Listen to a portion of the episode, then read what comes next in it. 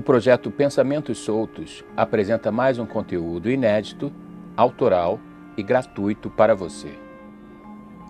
Episódio de hoje: Registros acásticos.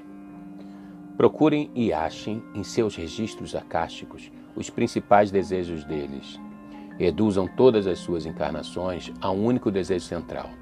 É aí que iremos atacar, ordenou o líder a Assembleia Geral de Vingadores de uma das escolas astrais de aperfeiçoamento das técnicas de obsessão espiritual.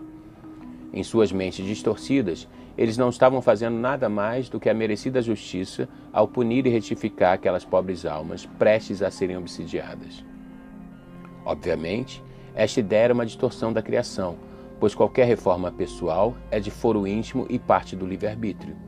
Não cabiam aquelas pobres almas rancorosas, carentes de compaixão e de luz, induzir a reforma íntima a quem quer que fosse. Porém, Deus permitia que eles atuassem dessa forma por uma questão de equilíbrio kármico entre causa e efeito.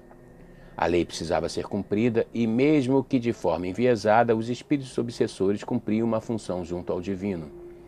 O trabalho deles, se tudo corresse bem, serviria ao menos para dar às almas obsediadas que há dezenas de encarnações tropeçavam nos mesmos erros, uma possibilidade de reflexão sobre os rumos que tomaram em suas encarnações atuais. Em alguns raros casos, até mesmo poderia ajudar na lembrança de suas promessas antes de encarnar.